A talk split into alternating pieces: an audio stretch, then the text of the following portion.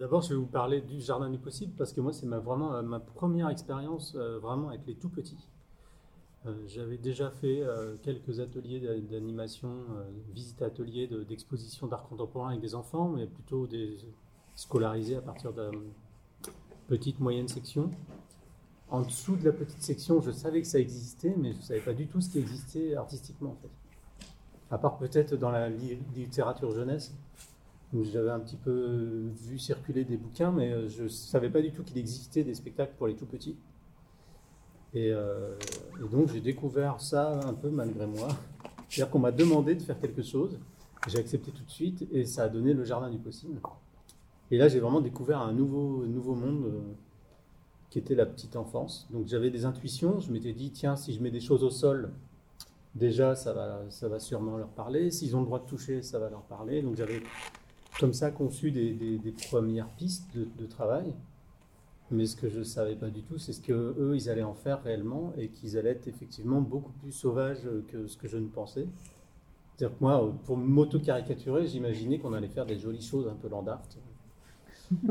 voilà, des jolis petits chemins, des jolies petites tours. des- Et puis très vite, en fait, les enfants venaient détruire ce que je faisais ou euh, faire un tas ou faire euh, balancer des graviers sur le parquet ou en tout cas, ils, m'ont amené tellement de, choses que moi j'avais pas du tout prévues que ça a fait vraiment évoluer le spectacle. Alors j'appelle ça quand même un spectacle, même si c'est une forme très très hybride. Il y a, il y a quelque chose de l'ordre de l'installation plastique, de, la performance improvisée, euh, c'est participatif, immersif, mais ça reste un spectacle puisque je suis sur scène et j'incarne un personnage, même si c'est un personnage muet. Et, euh, et du coup, euh, ça m'a aussi aidé à, forger ce personnage muet, qui, qui au départ n'était pas muet. Les enfants venaient me poser des questions et j'avais rien. Enfin, j'arrivais pas à, trouver des réponses assez intelligentes euh, par rapport aux questions. Et du coup, je me suis dit, mais pourquoi je resterais pas muet? Et ce serait à eux de continuer à se poser des questions et à, et à trouver les solutions, un peu comme l'histoire du tas. Vous avez fait un tas, bon, bah maintenant. Mais qu'est-ce qui te posait comme question?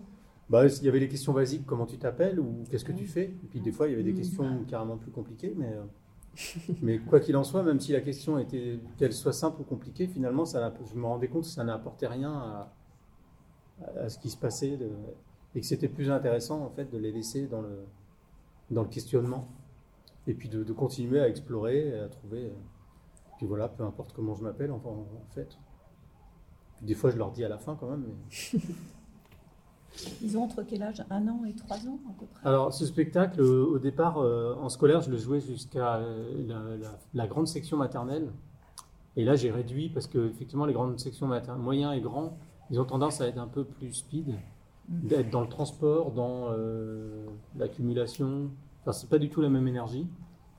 Et finalement, même au niveau imaginaire, ils sont, sont pas plus riches que les petits. J'ai l'impression que les grands, ils attendent une histoire, ils attendent un scénario. et alors que les petits, eux, ils se contentent de la matière et de, de- du son et du, enfin des matières, parce qu'il y a, il y a du visuel, il y a du tactile, il y a du sonore. Les grandes sections moyennes, goût, hein. enfin moyen et grand, euh, ouais, moyen et grand, il y a le goût aussi, ouais. Ouais. Euh, les moyens et les grands, par exemple, le côté tactile, euh, déjà, on sent que ça les intéresse beaucoup moins, quoi. Alors que j'ai vu et, et on a filmé un, un enfant qui, je sais pas, il avait deux, deux ans et demi, trois ans, qui, qui, qui s'était trouvé un galet et qui, qui a passé je sais pas combien de temps à caresser son galet, quoi. Et puis à la fin, il prend le galet puis il le met comme ça. Puis il regarde la caméra puis il fait un sourire euh, à faire craquer toute la salle. Donc on l'a gardé au montage. Parce que j'ai réalisé un film aussi, sur ce, un film documentaire sur ce, sur ce spectacle. Donc, euh, ce qui était très difficile parce qu'il y a tellement, il y a eu tellement d'anecdotes, enfin tellement de choses très belles, et que évidemment, quand on arrive avec la caméra, il se passe autre- d'autres choses. Ouais.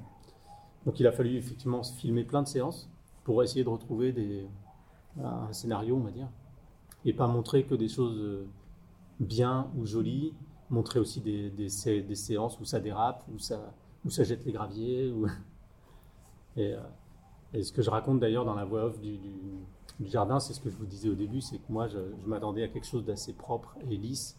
Et finalement, je me suis rendu compte qu'avec la, la, sensibilité des enfants, leurs émotions, leurs instincts, leurs envies du moment. Finalement, il se passait des choses. Alors, je ne sais pas si c'est de l'ordre du sauvage, mais en tout cas, mm. pour moi, ça me, ça me questionnait et ça me, ça me déplaçait par rapport à ce que j'attendais.